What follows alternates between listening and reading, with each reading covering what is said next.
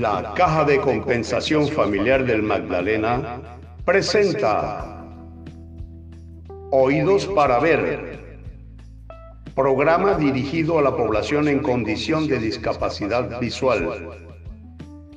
Dirección General, Marta García.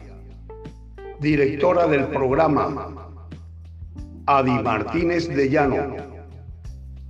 Asistente de Ingeniería, Manuel Ilich Ramírez. A continuación, nuestra programación habitual con el señor Alfonso González Arregocés.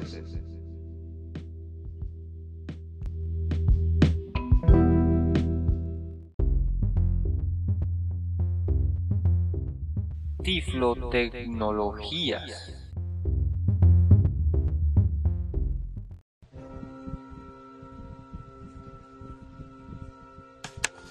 Tiflotecnologías. La tiflotecnología le permite a los ciegos y personas de baja visión poder interactuar con los medios informáticos y la tecnología propia de las comunicaciones. Hoy damos inicio a una serie de enseñanzas relacionadas con el uso del computador para ello es preciso hablarles de un lector de pantalla conocido como JOS para Windows. Exclusivamente este programa lector de pantalla JOS, que en realidad es una sigla, Hot Asset with Speed, que traduce trabajo asistido con voz. Este programa lector de pantalla consta de dos partes un reconocedor óptico de caracteres, o sea, un OCR tradicional, y un sintetizador de voz que como bien sabemos va construyendo fonemas a medida que va reconociendo los caracteres y nos da la sensación de escuchar un habla prácticamente humana, pero es simplemente un reconocedor de caracteres que traduce fonemas y va construyendo palabras. Este lector de pantalla solamente corre en Windows, pues bien sabemos que aunque existen otros sistemas operativos como el Canopis eh, y el Linux y el de la Macintosh, pues este solamente corre en Windows, por eso se llama JOS para Windows. Este lector de pantalla es el lector que en la actualidad es el más potente que se ha podido fabricar. Lo produce la Freudal Scientific y es el lector de pantalla que ofrece las mejores posibilidades de interactuar a las personas ciegas y de baja visión. Este lector de pantalla, como ya le dije, consta de dos partes. Más sin embargo, es un lector de pantalla que sobrepasa a los otros lectores famosos, por ejemplo, el NVDA. NVDA no permite tener acceso a todas las, las aplicaciones propias que utilizan las personas ciegas o de baja visión. Y si lo hace, es muy limitado su acceso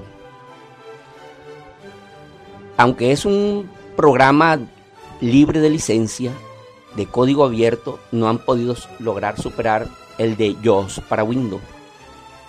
La Caja de Compensación Familiar del Magdalena, Cajamá, le ofrece a la población del departamento y de la nación hoy este programa, el programa Oídos para Ver se hacía solamente en el distrito de Santa Marta, pero por las circunstancias que estamos viviendo ya será de índole nacional, pues ya hay expectativas por, por la llegada de este nuevo programa.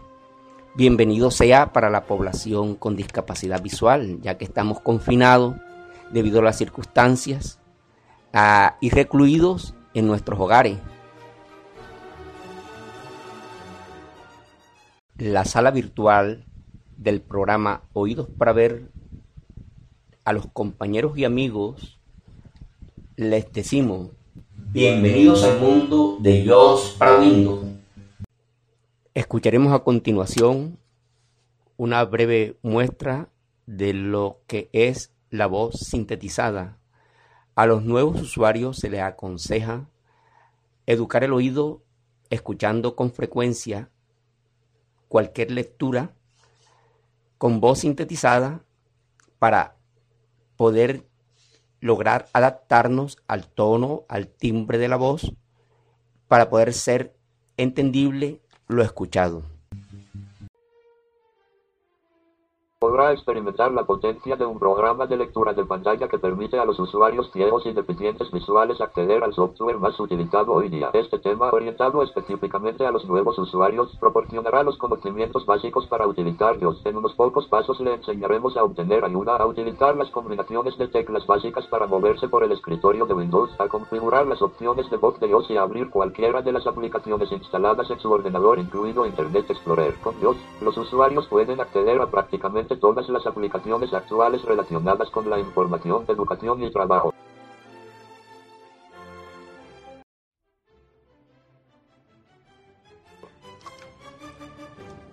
Damos inicio a la primera clase relacionada con el uso del computador.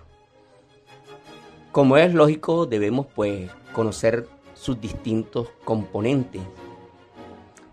Un computador consta de dos partes, hardware y el software. El hardware es el mueble o lo que comúnmente se le conoce como torre, ya que estamos hablando de un computador de mesa.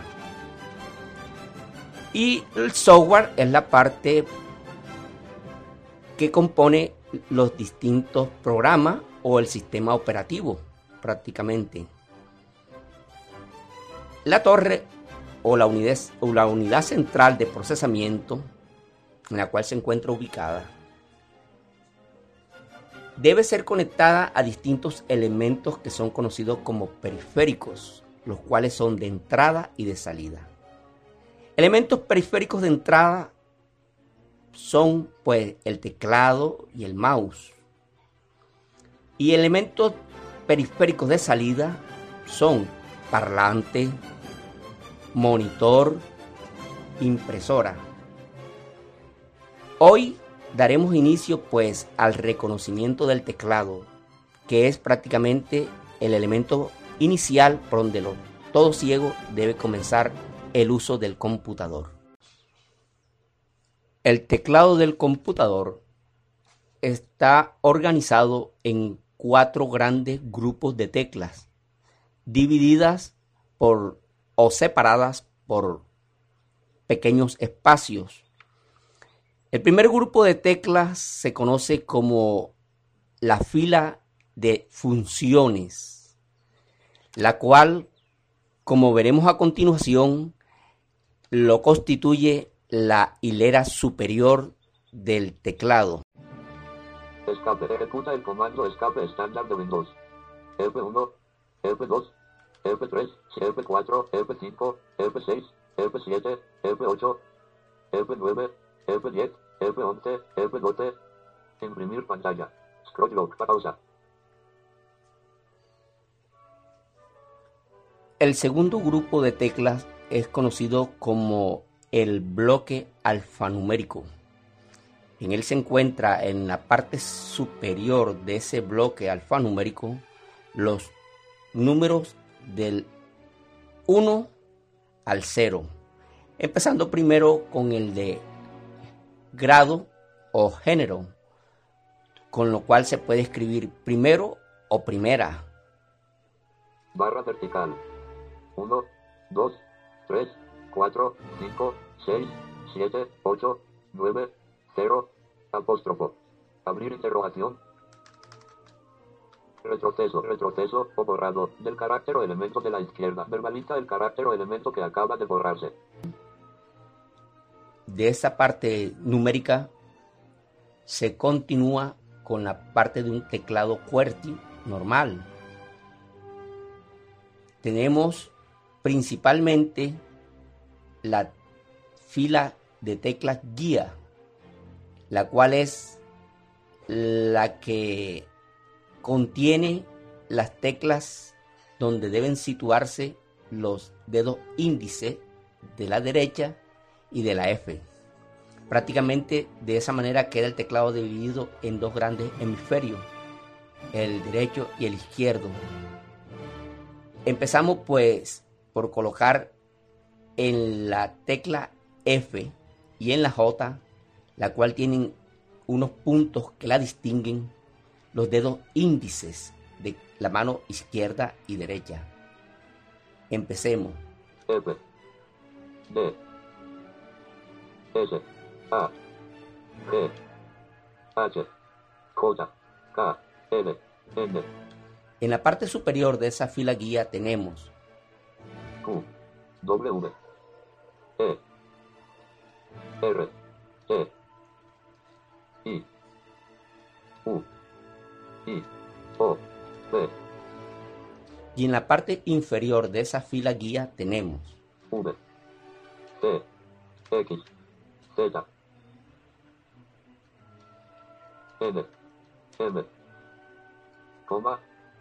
Punto,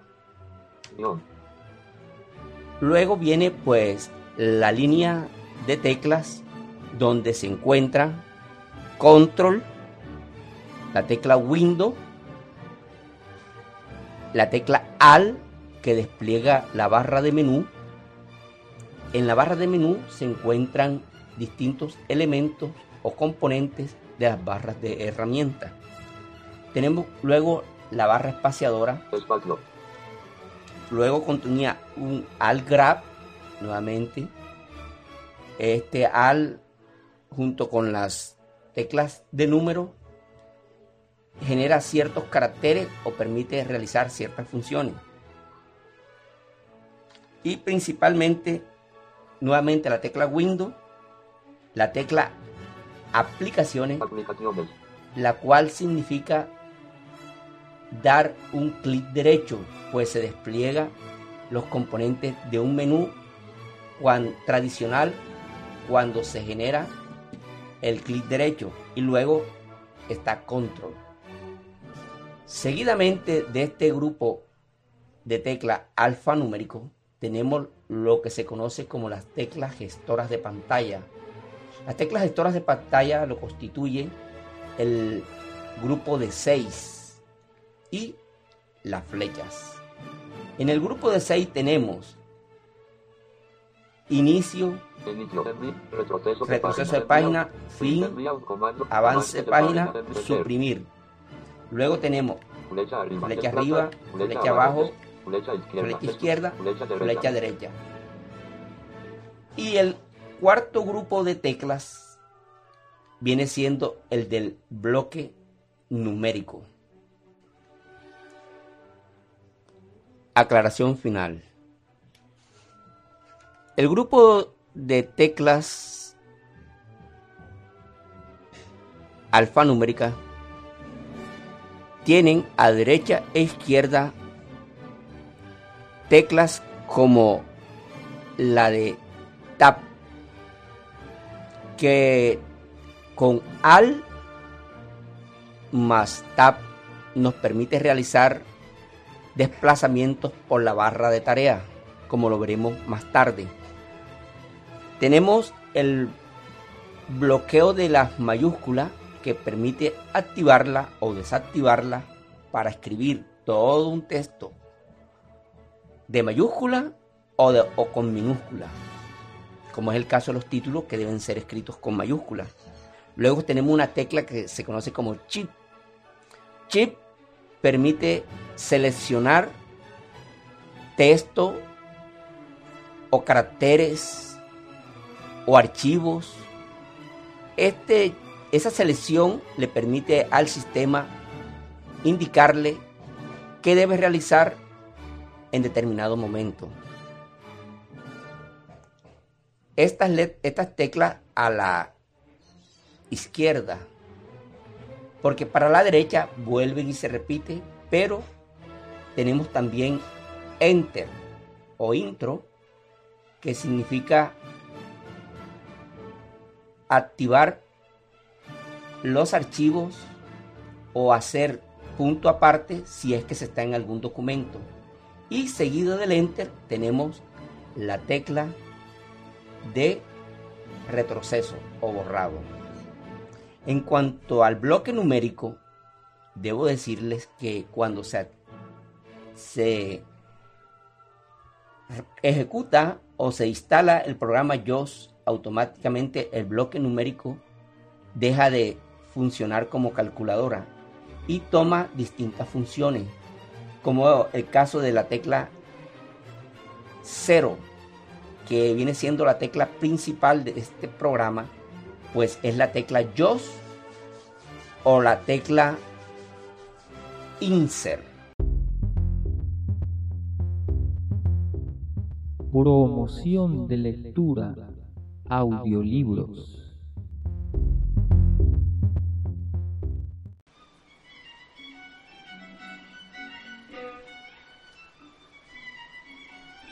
Cien años de soledad.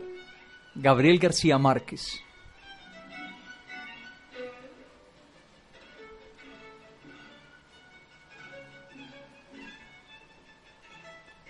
Muchos años después, frente al pelotón de fusilamiento, el coronel Aureliano Buendía había de recordar aquella tarde remota en que su padre lo llevó a conocer el hielo.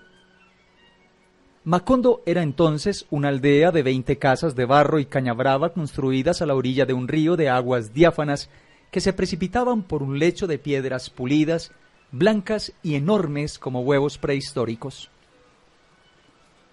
El mundo era tan reciente que muchas cosas carecían de nombre y para mencionarlas había que señalarlas con el dedo. Todos los años, por el mes de marzo, una familia de gitanos desarrapados plantaba su carpa cerca de la aldea y con un gran alboroto de pitos y timbales daban a conocer los nuevos inventos. Primero llevaron el imán.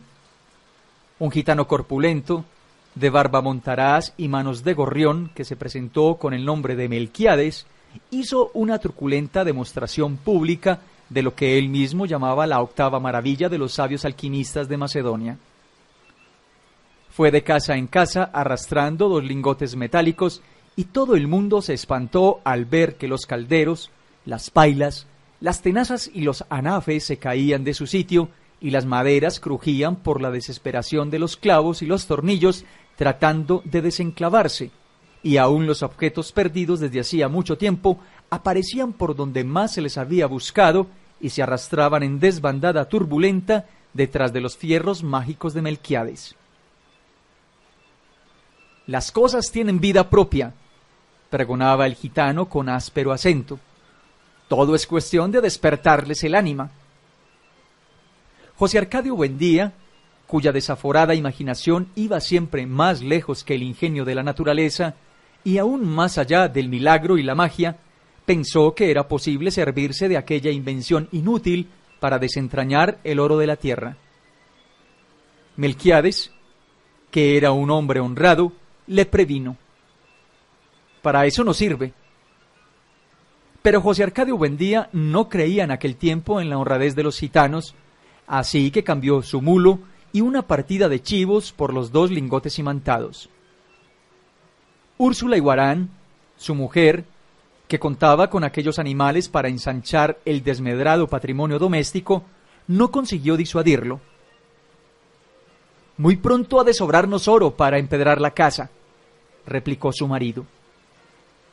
Durante varios meses se empeñó en demostrar el acierto de sus conjeturas. Exploró palmo a palmo la región, inclusive el fondo del río, arrastrando los dos lingotes de hierro y recitando en voz alta el conjuro de Melquiades. Lo único que logró desenterrar fue una armadura del siglo XV con todas sus partes soldadas por un cascote de óxido, cuyo interior tenía la resonancia hueca de un enorme calabazo lleno de piedras. Cuando José Arcadio Buendía y los cuatro hombres de su expedición lograron desarticular la armadura, encontraron dentro un esqueleto calcificado que llevaba colgado en el cuello un relicario de cobre con un rizo de mujer. En marzo volvieron los gitanos. Esta vez llevaban un catalejo y una lupa del tamaño de un tambor que exhibieron como el último descubrimiento de los judíos de Ámsterdam. Sentaron una gitana en un extremo de la aldea e instalaron el catalejo a la entrada de la carpa. Mediante el pago de cinco reales, la gente se asomaba al catalejo y veía a la gitana al alcance de su mano. La ciencia ha eliminado las distancias, preguntaba Melquiades. Dentro de poco, el hombre podrá ver lo que ocurre en cualquier lugar de la tierra sin moverse de su casa. Un mediodía ardiente hicieron una asombrosa demostración con la lupa gigantesca. Pusieron un montón de hierba seca en mitad de la calle y le prendieron fuego mediante la concentración de los rayos solares. José Arcadio Buendía, que aún no acababa de consolarse por el fracaso de sus imanes, concibió la idea de utilizar aquel invento como un arma de guerra. Melquiades otra vez trató de disuadirlo, pero terminó por aceptar los dos lingotes imantados y tres piezas de dinero colonial a cambio de la lupa. Úrsula lloró de consternación. Aquel dinero formaba parte de un cofre de monedas de oro que su padre había acumulado en toda una vida de privaciones y que ella había enterrado debajo de la cama en espera de una buena ocasión para invertirlas. José Arcadio Buendía no trató siquiera de consolarla. Entregado por entero a sus experimentos tácticos con la abnegación de un científico y aún a riesgo de su propia vida. Tratando de demostrar los efectos de la lupa en la tropa enemiga, se expuso él mismo a la concentración de los rayos solares y sufrió quemaduras que se convirtieron en úlceras y tardaron mucho tiempo en sanar. Ante las protestas de su mujer, alarmada por tan peligrosa inventiva, estuvo a punto de incendiar la casa. Pasaba largas horas en su cuarto, haciendo cálculos sobre las posibilidades estratégicas de su arma novedosa, hasta que logró componer un manual de una asombrosa claridad didáctica y un poder de convicción irresistible. Lo envió a las autoridades acompañado de numerosos testimonios sobre sus experiencias y de varios pliegos de dibujos explicativos, al cuidado de un mensajero que atravesó la sierra, se extravió en pantanos desmesurados, remontó ríos tormentosos y estuvo a punto de perecer bajo el azote de las fieras, la desesperación y la peste, antes de conseguir una ruta de enlace con las mulas del correo. A pesar de que el viaje a la capital era en aquel tiempo poco menos que imposible, José Arcadio Buendía prometía intentarlo tan pronto como se le ordenara al gobierno con el fin de hacer demostraciones prácticas de su invento ante los poderes militares y adiestrarlos personalmente en las complicadas artes de la guerra solar. Durante varios años esperó la respuesta. Por último, cansado de esperar, se lamentó ante Melquiades del fracaso de su iniciativa y el gitano dio entonces una prueba convincente de honradez. Le devolvió los doblones a cambio de la lupa y le dejó además unos mapas portugueses y varios instrumentos de navegación. De su puño y letra escribió una apretada síntesis de los estudios del monje Hermann que dejó a su disposición para que pudiera servirse del astrolabio, la brújula y el sextante. José Arcadio Buendía pasó los largos meses de lluvia encerrado en un cuartito que construyó en el fondo de la casa para que nadie perturbara sus experimentos. Habiendo abandonado por completo las obligaciones domésticas, permaneció noches enteras en el patio vigilando el curso de los astros y estuvo a punto de contraer una insolación por tratar de establecer un método exacto para encontrar el mediodía. Cuando se hizo experto en el uso y manejo de sus instrumentos, tuvo una noción del espacio que le permitió navegar por mares incógnitos, visitar territorios deshabitados y trabar relación con seres espléndidos sin necesidad de abandonar su gabinete.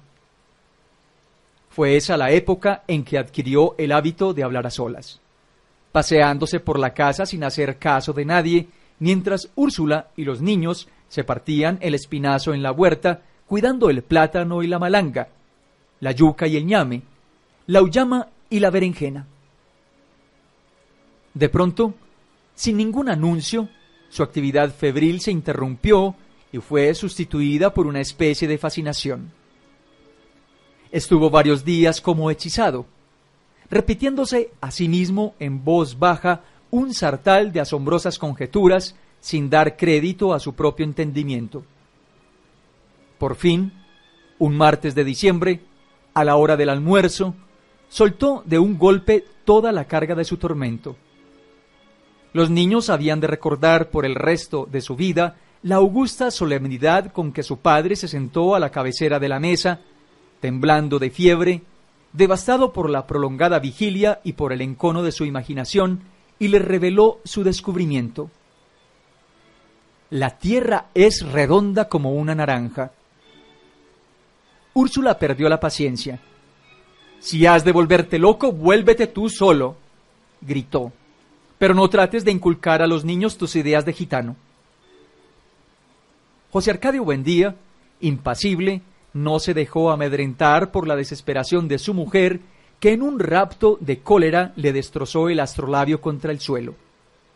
Construyó otro, reunió en el cuartito a los hombres del pueblo y les demostró, con teorías que para todos resultaban incomprensibles, la posibilidad de regresar al punto de partida navegando siempre hacia el oriente. Toda la aldea estaba convencida de que José Arcadio Buendía había perdido el juicio cuando llegó Melquiades a poner las cosas en su punto. Exaltó en público la inteligencia de aquel hombre que por pura especulación astronómica había construido una teoría ya comprobada en la práctica, aunque desconocida hasta entonces en Macondo, y como una prueba de su admiración le hizo un regalo que había de ejercer una influencia terminante en el futuro de la aldea un laboratorio de alquimia. Para esa época, Melquiades había envejecido con una rapidez asombrosa. En sus primeros viajes parecía tener la misma edad de José Arcadio Buendía. Pero mientras éste conservaba su fuerza descomunal, que le permitía derribar un caballo agarrándolo por las orejas, el gitano parecía estragado por una dolencia tenaz. Era, en realidad, el resultado de múltiples y raras enfermedades contraídas en sus incontables viajes alrededor del mundo. Según él mismo le contó a José Arcadio Buendía mientras lo ayudaba a montar el laboratorio, la muerte lo seguía a todas partes, husmeándole los pantalones, pero sin decidirse a darle el zarpazo final. Era un fugitivo de cuantas plagas y catástrofes habían flagelado al género humano sobrevivió a la pelagra en Persia, al escorbuto en el archipiélago de Malasia, a la lepra en Alejandría, al beriberi en el Japón, a la peste bubónica en Madagascar, al terremoto de Sicilia y a un naufragio multitudinario en el estrecho de Magallanes. Aquel ser prodigioso que decía poseer las claves de Nostradamus era un hombre lúgubre, envuelto en un aura triste con una mirada asiática que parecía conocer el otro lado de las cosas. Usaba un sombrero grande y negro, como las alas extendidas de un cuervo, y un chaleco de terciopelo patinado por el verdín de los siglos. Pero a pesar de su inmensa sabiduría y de su ámbito misterioso, tenía un peso humano, una condición terrestre que lo mantenía enredado en los minúsculos problemas de la vida cotidiana se quejaba de dolencias de viejo, sufría por los más insignificantes percances económicos y había dejado de reír desde hacía mucho tiempo porque el escorbuto le había arrancado los dientes. El sofocante mediodía en que reveló sus secretos, José Arcadio Buendía tuvo la certidumbre de que aquel era el principio de una gran amistad. Los niños se asombraron con sus relatos fantásticos.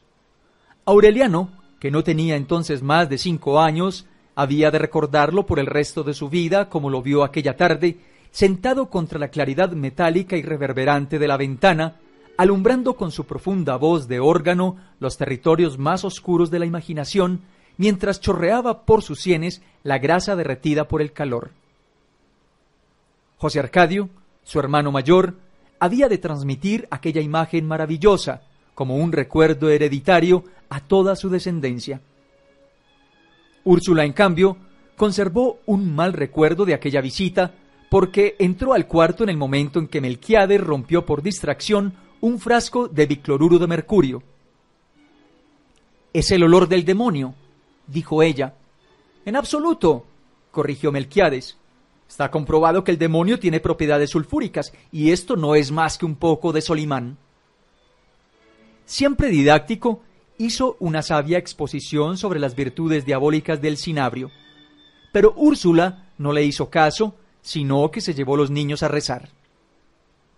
Aquel olor mordiente quedaría para siempre en su memoria, vinculado al recuerdo de Melquiades. El rudimentario laboratorio, sin contar una profusión de cazuelas, embudos, retortas, filtros y coladores, estaba compuesto por un atanor primitivo, una probeta de cristal de cuello largo y angosto, imitación del huevo filosófico, y un destilador construido por los propios gitanos, según las descripciones modernas del alambique de tres brazos de María la Judía. Además de estas cosas, Melquiades dejó muestras de los siete metales correspondientes a los siete planetas, las fórmulas de Moisés y Sósimo para el doblado del oro y una serie de apuntes y dibujos sobre los procesos del gran magisterio que permitían a quien supiera interpretarlos intentar la fabricación de la piedra filosofal.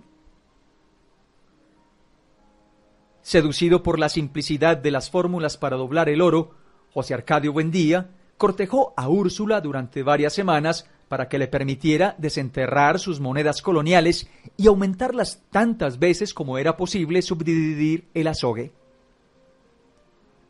Úrsula cedió, como ocurría siempre, ante la inquebrantable obstinación de su marido. Entonces José Arcadio Buendía echó treinta doblones en una cazuela y los fundió con raspadura de cobre, oro pimente, azufre y plomo Puso a hervir todo a fuego vivo en un caldero de aceite de ricino hasta obtener un jarabe espeso y pestilente, más parecido al caramelo vulgar que al oro magnífico. En azarosos y desesperados procesos de destilación, fundida con los siete metales planetarios, trabajada con el mercurio hermético y el vitriolo de Chipre, y vuelta a cocer en manteca de cerdo a falta de aceite de rábano, la preciosa herencia de Úrsula quedó reducida a un chicharrón carbonizado que no pudo ser desprendido del fondo del caldero. Cuando volvieron los gitanos, Úrsula había predispuesto contra ellos a toda la población. Pero la curiosidad pudo más que el temor, porque aquella vez los gitanos recorrieron la aldea haciendo un ruido ensordecedor con toda clase de instrumentos musicales, mientras el pregonero anunciaba la exhibición del más fabuloso hallazgo de los naciancenos. De modo que todo el mundo se fue a la carpa y mediante el pago de un centavo vieron un Melquiades juvenil, repuesto, desarrugado, con una dentadura nueva y radiante. Quienes recordaban sus encías destruidas por el escorbuto, sus mejillas flácidas y sus labios marchitos, se estremecieron de pavor ante aquella prueba terminante de los poderes sobrenaturales del gitano. El pavor se convirtió en pánico cuando Melquiades se sacó los dientes, intactos, engastados en las encías, y se los mostró al público por un instante. Un instante fugaz, en que volvió a ser el mismo hombre decrépito de los años anteriores, y se los puso otra vez y sonrió de nuevo con un dominio pleno de su juventud restaurada.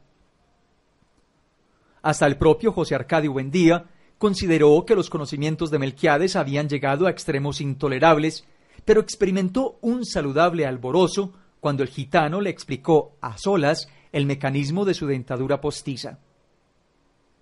Aquello le pareció a la vez tan sencillo y prodigioso que de la noche a la mañana perdió todo interés en las investigaciones de alquimia, sufrió una nueva crisis de mal humor, no volvió a comer en forma regular y se pasaba el día dando vueltas por la casa. En el mundo están ocurriendo cosas increíbles. Le decía a Úrsula, ahí mismo, al otro lado del río, hay toda clase de aparatos mágicos, mientras nosotros seguimos viviendo como los burros. Quienes lo conocían desde los tiempos de la fundación de Macondo se asombraban de cuánto había cambiado bajo la influencia de Melquiades. Al principio, José Arcadio Buendía era una especie de patriarca juvenil que daba instrucciones para la siembra y consejos para la crianza de niños y animales, y colaboraba con todos, aún en el trabajo físico, para la buena marcha de la comunidad.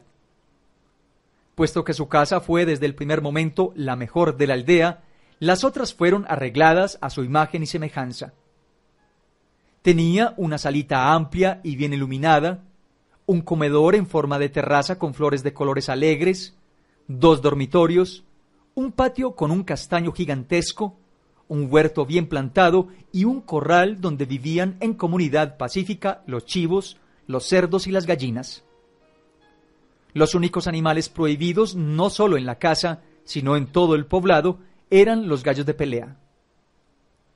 La laboriosidad de Úrsula andaba a la par con la de su marido. Activa, menuda, severa, aquella mujer de nervios inquebrantables, a quien en ningún momento de su vida se la oyó cantar, parecía estar en todas partes desde el amanecer hasta muy entrada la noche, siempre perseguida por el suave susurro de sus pollerines de holán. Gracias a ella, los pisos de tierra golpeada, los muros de barro sin encalar, los rústicos muebles de madera construidos por ellos mismos estaban siempre limpios y los viejos arcones donde se guardaba la ropa exhalaban un tibio olor de albahaca. José Arcadio Buendía, que era el hombre más emprendedor que se vería jamás en la aldea, había dispuesto de tal modo la posición de las casas que desde todas podía llegarse al río y abastecerse de agua con igual esfuerzo, y trazó las calles con tan buen sentido que ninguna casa recibía más sol que otra a la hora del calor. En pocos años, Macondo fue una aldea más ordenada y laboriosa que cualquiera de las conocidas hasta entonces por sus 300 habitantes. Era en verdad una aldea feliz, donde nadie era mayor de 30 años y donde nadie había muerto. Desde los tiempos de la fundación, José Arcadio Buendía construyó trampas y jaulas. En poco tiempo llenó de turpiales, canarios, azulejos y petirrojos no solo la propia casa, sino todas las de la aldea. El concierto de tantos pájaros distintos llegó a ser tan aturdidor que Úrsula se tapó los oídos con cera de abejas para no perder el sentido de la realidad. La primera vez que llegó la tribu de Melquiades vendiendo bolas de vidrio para el dolor de cabeza, todo el mundo se sorprendió de que hubieran podido encontrar aquella aldea perdida en el sopor de la ciénaga, y los gitanos confesaron que se habían orientado por el canto de los pájaros. Aquel espíritu de iniciativa social desapareció en poco tiempo, arrastrado por la fiebre de los imanes, los cálculos astronómicos, los sueños de transmutación y las ansias de conocer las maravillas del mundo. De emprendedor y limpio, José Arcadio Buendía se convirtió en un hombre de aspecto holgazán, descuidado en el vestir, con una barba salvaje que Úrsula lograba cuadrar a duras penas con un cuchillo de cocina.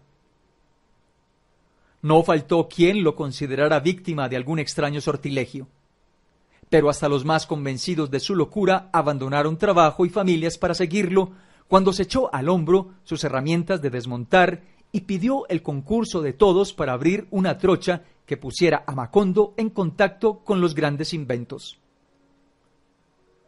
José Arcadio Buendía ignoraba por completo la geografía de la región. Sabía que hacia el oriente estaba la Sierra Impenetrable y al otro lado de la sierra la antigua ciudad de Riohacha, donde en épocas pasadas, según le había contado el primer Aureliano Buendía, su abuelo, Sir Francis Drake, se daba al deporte de cazar caimanes a cañonazos que luego hacía remendar y rellenar de paja para llevárselos a la reina Isabel.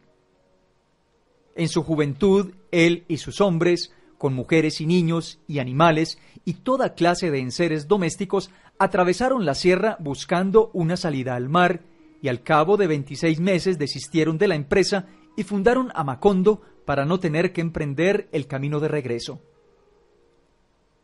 Era pues una ruta que no le interesaba, porque sólo podía conducirlo al pasado. Al sur estaban los pantanos, cubiertos de una eterna nata vegetal y el vasto universo de la Ciénaga Grande, que según testimonio de los gitanos carecía de límites. La Ciénaga Grande se confundía al occidente con una extensión acuática sin horizontes, donde había cetáceos de piel delicada con cabeza y torso de mujer, que perdían a los navegantes con el hechizo de sus tetas descomunales. Los gitanos navegaban seis meses por esa ruta antes de alcanzar el cinturón de tierra firme por donde pasaban las mulas del correo. De acuerdo con los cálculos de José Arcadio Buendía, la única posibilidad de contacto con la civilización era la ruta del norte. De modo que dotó de herramientas de desmonte y armas de cacería a los mismos hombres que lo acompañaron en la fundación de Macondo, echó en una mochila sus instrumentos de orientación y sus mapas y emprendió la temeraria aventura. Los primeros días no encontraron un obstáculo apreciable.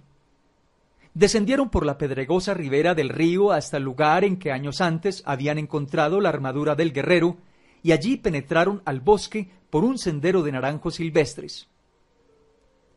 Al término de la primera semana, mataron y asaron un venado, pero se conformaron con comer la mitad y salar el resto para los próximos días. Trataban de aplazar con esa precaución la necesidad de seguir comiendo guacamayas, cuya carne azul tenía un aspecto áspero de sabor almizcle, y luego durante más de diez días no volvieron a ver el sol. El suelo se volvió blando y húmedo, como ceniza volcánica, y la vegetación fue cada vez más insidiosa y se hicieron cada vez más lejanos los gritos de los pájaros y la bullaranga de los monos, y el mundo se volvió triste para siempre.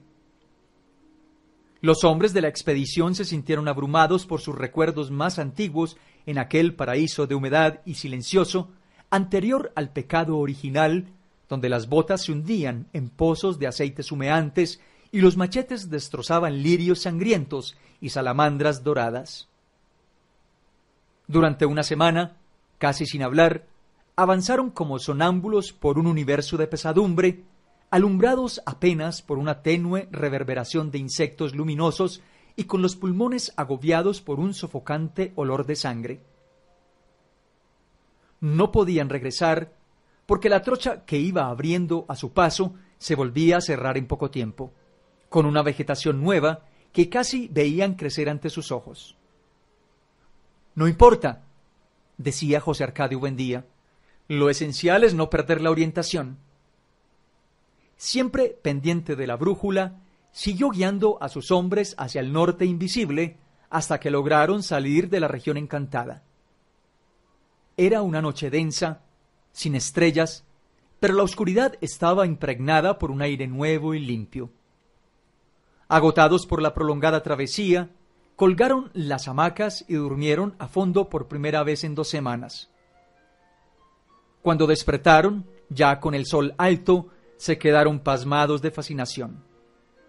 Frente a ellos, rodeado de helechos y palmeras, blanco y polvoriento en la silenciosa luz de la mañana, estaba un enorme galeón español.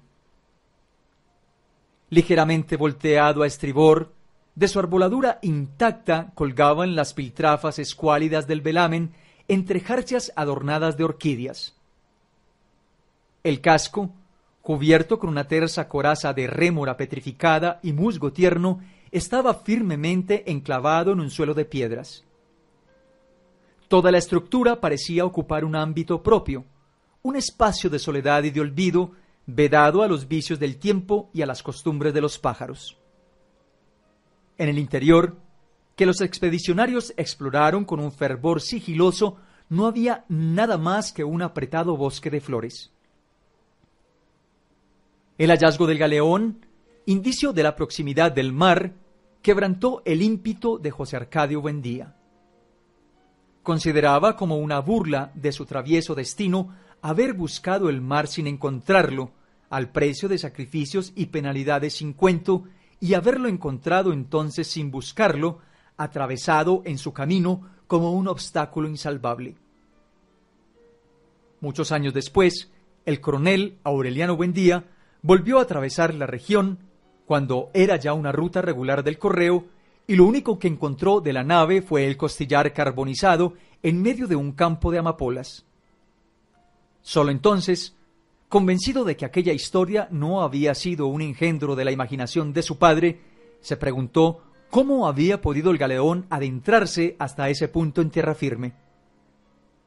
Pero José Arcadio Buendía no se planteó esa inquietud cuando encontró el mar.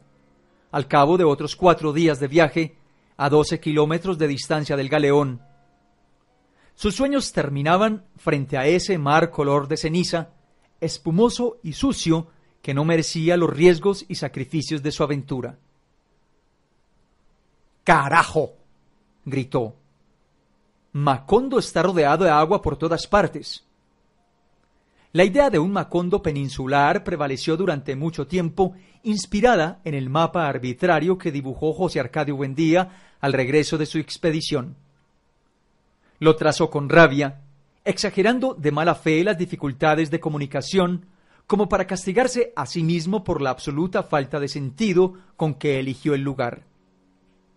Nunca llegaremos a ninguna parte, se lamentaba ante Úrsula. Aquí nos hemos de pudrir en vida sin recibir los beneficios de la ciencia. Esa certidumbre, rumiada varios meses en el cuartito del laboratorio, lo llevó a concebir el proyecto de trasladar a Macondo a un lugar más propicio. Pero esta vez, Úrsula se anticipó a sus designios febriles. En una secreta e implacable labor de hormiguita, predispuso a las mujeres de la aldea contra la veleidad de sus hombres, que ya empezaban a prepararse para la mudanza. José Arcadio Buendía no supo en qué momento, ni en virtud de qué fuerzas adversas, sus planes se fueron enredando en una maraña de pretextos, contratiempos y evasivas hasta convertirse en pura y simple ilusión. Úrsula lo observó con una atención inocente y hasta sintió por él un poco de piedad, la mañana en que lo encontró en el cuartito del fondo comentando entre dientes sus sueños de mudanza mientras colocaba en sus cajas originales las piezas del laboratorio. Lo dejó terminar lo dejó clavar las cajas y poner sus iniciales encima con un hisopo entintado, sin hacerle ningún reproche, pero sabiendo, ya que él sabía, porque se lo oyó decir en sus sordos monólogos, que los hombres del pueblo no lo secundarían en su empresa. Solo cuando empezó a desmontar la puerta del cuartito, Úrsula se atrevió a preguntarle por qué lo hacía, y él le contestó con una cierta amargura puesto que nadie quiere irse, nos iremos solos. Úrsula no se alteró. No nos iremos, dijo.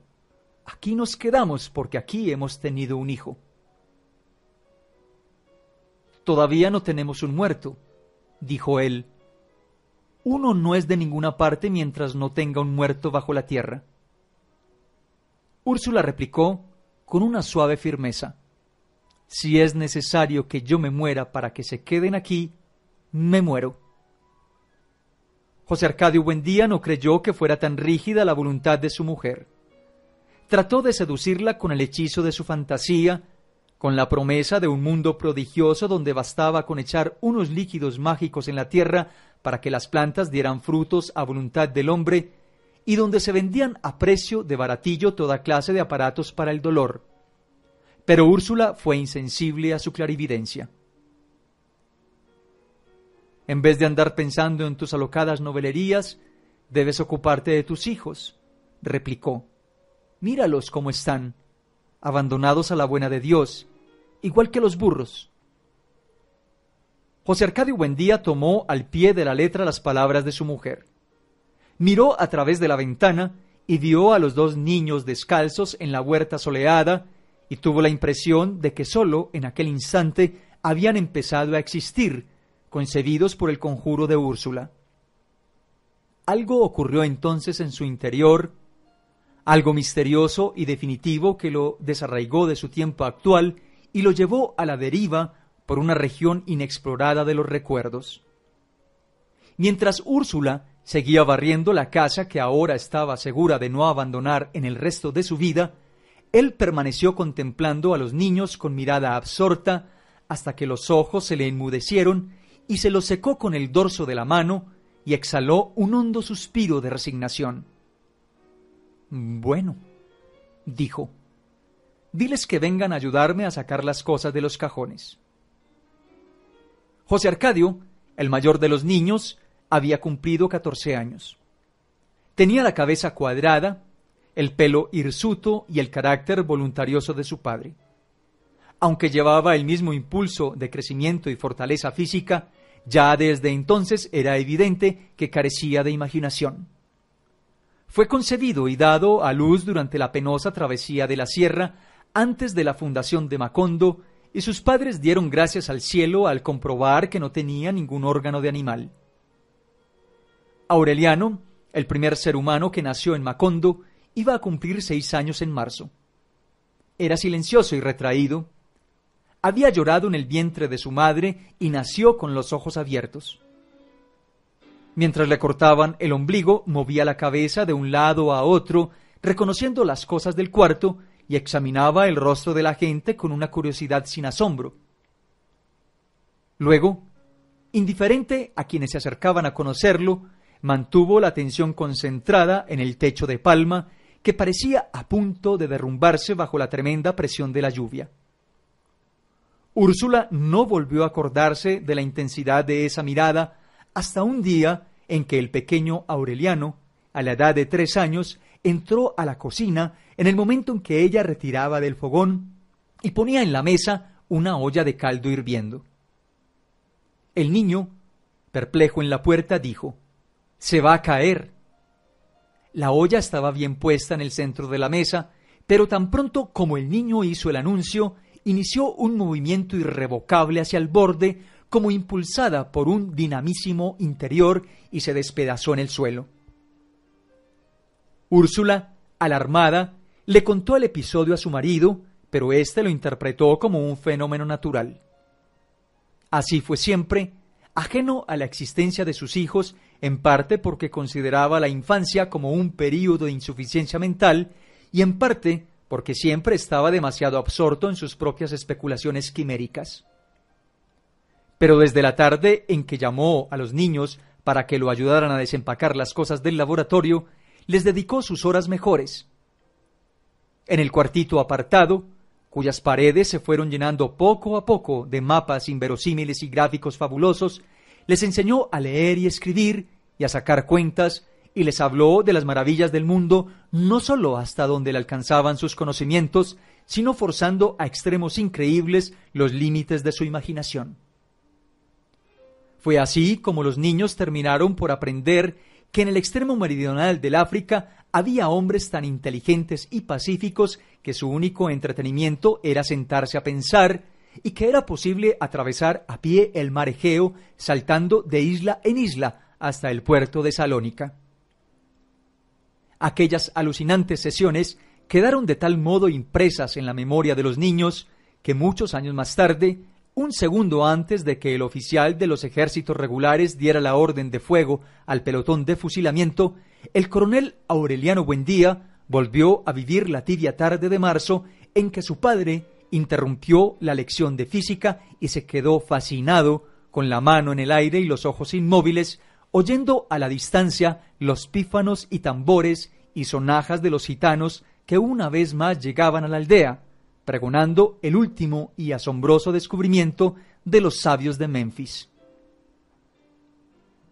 Eran gitanos nuevos, hombres y mujeres jóvenes que sólo conocían su propia lengua, ejemplares hermosos de piel aceitada y manos inteligentes, cuyos bailes y músicas sembraron en las calles un pánico de alborotada alegría, con sus loros pintados de todos los colores que recitaban romanzas italianas, y la gallina que ponía un centenar de huevos de oro al son de la pandereta, y el mono maestrado que adivinaba el pensamiento, y la máquina múltiple que servía al mismo tiempo para pegar botones y bajar la fiebre, y el aparato para olvidar los malos recuerdos, y el emplasto para perder el tiempo, y un millar de invenciones más, tan ingeniosas e insólitas, que José Arcadio Buendía hubiera querido inventar la máquina de la memoria para poder acordarse de todas. En un instante transformaron la aldea. Los habitantes de Macondo se encontraron de pronto perdidos en sus propias calles, aturdidos por la feria multitudinaria llevando un niño de cada mano para no perderlos en el tumulto, tropezando con saltimbanques de dientes acorazados de oro y malabaristas de seis brazos, sofocado por el confuso aliento de estiércol y sándalo que exhalaba la muchedumbre, José Arcadio Buendía andaba como un loco buscando a Melquiades por todas partes para que le revelara los infinitos secretos de aquella pesadilla fabulosa. Se dirigió a varios gitanos que no entendieron su lengua.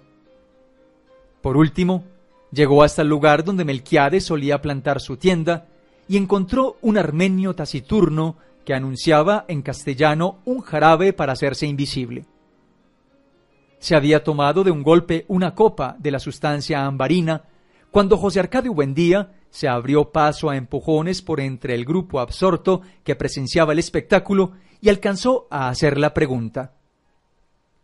El gitano lo envolvió en el clima atónito de su mirada, antes de convertirse en un charco de alquitrán pestilente y humeante sobre el cual quedó flotando la resonancia de su respuesta. Melquiades murió. Aturdido por la noticia, José Arcadio Buendía permaneció inmóvil, tratando de sobreponerse a la aflicción hasta que el grupo se dispersó, reclamado por otros artificios, y el charco del armenio taciturno se evaporó por completo. Más tarde, otros gitanos le confirmaron que, en efecto, Melquiades había sucumbido a las fiebres en los médanos de Singapur y su cuerpo había sido arrojado en el lugar más profundo del mar de Java. A los niños no les interesó la noticia. Estaban obstinados en que su padre los llevara a conocer la portentosa novedad de los sabios de Memphis, anunciada a la entrada de una tienda que, según decían, perteneció al rey Salomón. Tanto insistieron que José Arcadio Buendía pagó los treinta reales y los condujo hasta el centro de la carpa, donde había un gigante de torso peludo y cabeza rapada, con un anillo de cobre en la nariz y una pesada cadena de hierro en el tobillo, custodiando un cofre de pirata. Al ser destapado por el gigante, el cofre dejó escapar un aliento glacial. Dentro solo había un enorme bloque transparente, con infinitas agujas internas en las cuales se desplazaba en estrellas de colores la claridad del crepúsculo.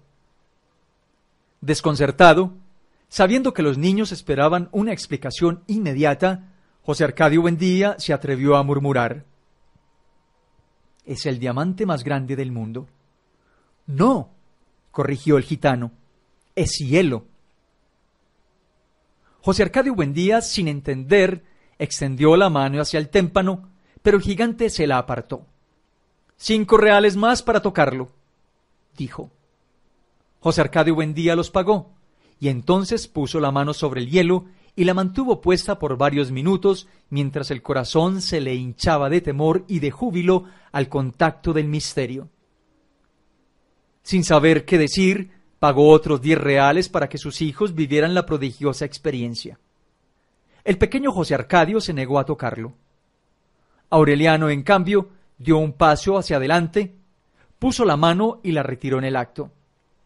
Está hirviendo, exclamó asustado. Pero su padre no le prestó atención. Embriagado por la evidencia del prodigio, en aquel momento se olvidó de la frustración de sus empresas delirantes y del cuerpo de Melquiades abandonado al apetito de los calamares. Pagó otros cinco reales y con la mano puesta en el témpano, como expresando un testimonio sobre el texto sagrado, exclamó Este es el gran invento de nuestro tiempo.